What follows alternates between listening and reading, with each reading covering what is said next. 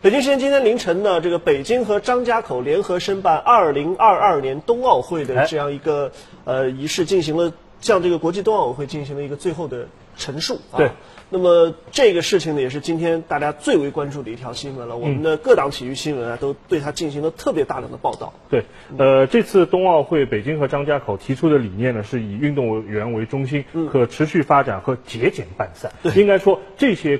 理念啊，对于中国来说也是全新的，对于国际奥委会来说也是呃全新的一些理念。是那我觉得如果国际奥委会真的把这个二零二二年冬奥会交给我们中国的北京和张家口来举办的话，我相信以我们的办赛能力啊，一定能够奉献给国国际，呃就是全世界一个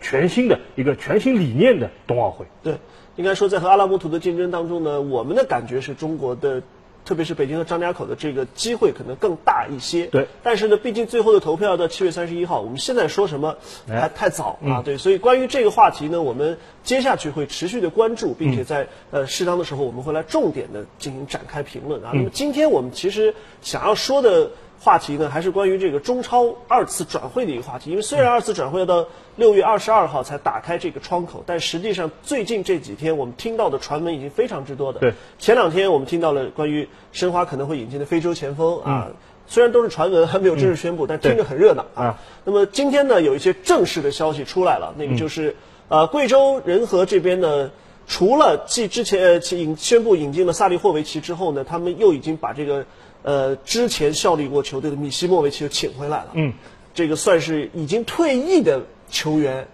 把他又请回到队中，而且据说开的这个年薪非常之高。对四个月的合同一百二十万欧元，嗯，让米西也是无法拒绝。对，呃，贵州仁和目前联赛排名是倒数第二，对应该说保级形势是岌岌可危。那么在联赛只进行了十三轮的情况下，他们就已经，我觉得这个状状态基本上属于是放大招了。那么米西莫维奇在之前两个赛季，呃，一共是打了四十九场。中超比赛，呃，进球倒是一般，只进了十一个球，呃，但是他总共的这个助攻啊，达到了二十五次。对那么这个助攻的数量是非常的惊人，本身他也曾经是德甲的助攻王对。那么，呃，一个已经退役的球员，目前只是在德国巴伐利亚的一个业余球队当中在训练啊。这样的球员能够值一百二十万欧元，而且是半个赛季啊！我觉得这个贵州俱乐部啊，一个就魄力不小。对，而且呢，之前引进的这个萨利霍维奇也和米西一起是在这个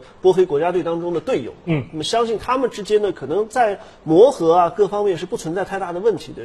特别像米西这样，本身就已经非常适应中超了。对他打过了两年中超，那么他的到来和这个萨利霍维奇这个新来的人，可能之间可以帮助他更快的融合到这个队伍。那对于贵州的保级形势来看，应该会至少对像重庆啊、绿城啊、辽宁啊，嗯，甚至申花都会产生一定的威胁啊。对，呃，因为米西莫维奇是在中超当中已经证明过自己的价值的外援。那么，呃，从贵州俱乐部的角度来说，用生不如用熟啊对。虽然他已经呃有一段时间没有打过正式比赛了，但是我相信，呃，只呃他只要能够跟上这个节奏的话，很快就能够适应啊，不存在这个磨合期的问题。另外一方面来说，我觉得呃，他们既然花大价钱引进了萨里霍维奇，但是萨里霍维奇能否适应中超，可能是个问题。那么米西莫维奇作为他在国家队的大哥，呃，一方面我觉得在球场上可以很快的磨合好，另外呃，萨里霍维奇如果在场外。呃，碰到一些这样那样的生活问题的话，米西莫维奇也可以给他很多的建议。那我想这个引援啊，呃的意义啊，也是除了米西莫维奇本身之外，也是要能够激活萨里霍维奇。嗯二次转会的窗口还没有打开，但是看到保级军团的动作是真的不小。嗯其实我们也听到了，像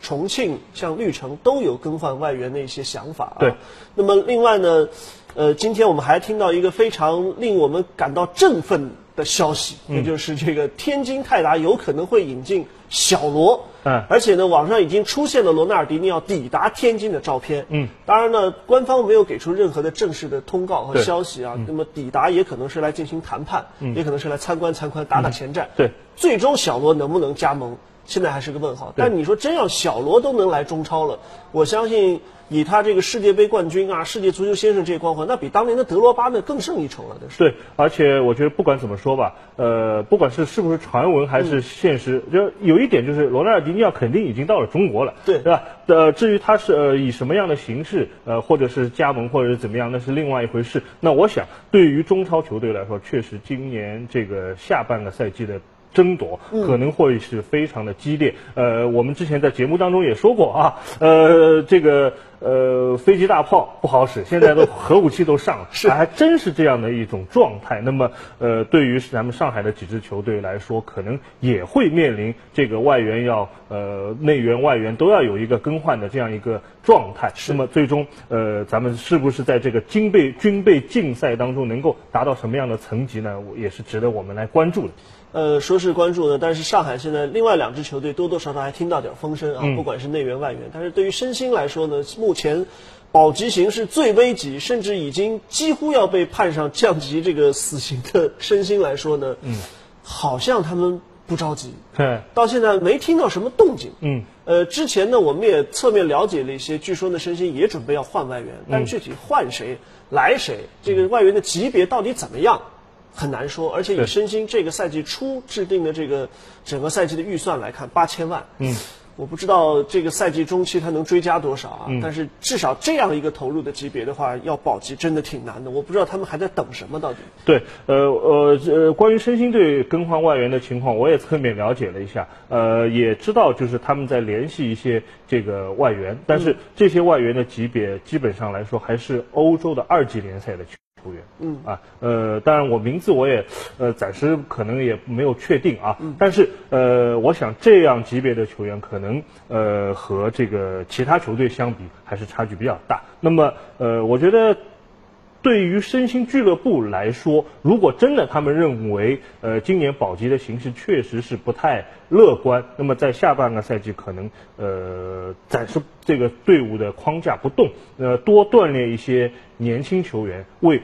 下个赛季做一些准备的话，那我想这也未尝不是一种思路。嗯但是这个是需要俱乐部来下定决心的事情，对嗯而不是犹犹豫豫、当断不断啊。那么在这个时候呢，也是希望申鑫能够尽快的下定决心，哎不管走哪条路，至少要亮明你们的态度。对啊，好的。那么关于这个申鑫和这个二次转会的话题呢，我们接下去还会持续关注。那么另外一件非常引起大家关注的，而且和咱们上海多多少少有点关系的话题呢，就是这个关于山东鲁能和这个裁判。呃，詹伟之间的这个冲突的问题，其实昨天呢，中国足协已经就这个事情开了听证会了，但是呢，并没有像我们预料的那样直接给出一个结果。对，呃，据说要到本周的后面几天才会给出一个最终的结果。嗯，呃，但是呢，不管怎么说，我相信，呃，至少这个三方吧，裁判也好，这个鲁能俱乐部也好，包括赛区也好，可能都逃不了要接受一定的处罚。对，呃，山东鲁能队在这场中超比赛当中，在比赛结束以后的这呃一个场嗯面，我觉得可以用闹剧来形容了。嗯、呃，那么呃，对于这个刚才照片当中的看到的这个詹伟啊，嗯呃，也是咱们上海同济大学的老师，是最近一段时体育间老师好像这个同济大学压力 比较大。好像有呃有有山有东山东的球迷球迷对，呃，到到到那边去，呃，也是对对他们施加一些压力吧。嗯那我我觉得啊这个不管怎么说，呃，中超呃中超公司啊、呃中超这个委员会呃委员会也好，呃足协也好，一既然已经开了听证会，那我想会有一个专业的这个呃处罚决定出来。那么呃，但是啊，足协虽然今天没有公布这个处罚决定，但是在这个听证会上传递出两条信息，我觉得还是蛮有参考价值的。一个就是足协认定詹伟呃判罚这个山东鲁能的这个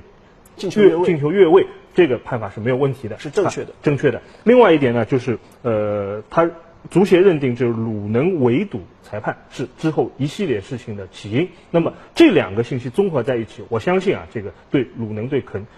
一定会有大面积的这个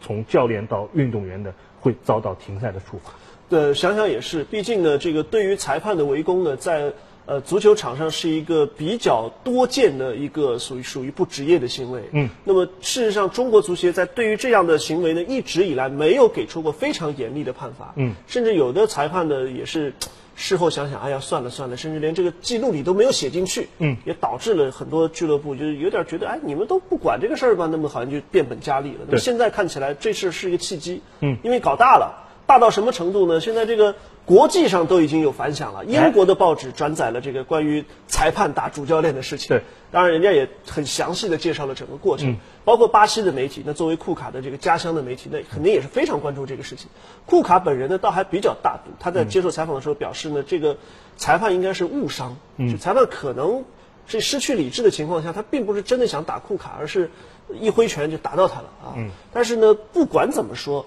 呃，对于詹伟来说，即便对于他进行处罚，一个四十五岁的裁判，在没几个月就退休了，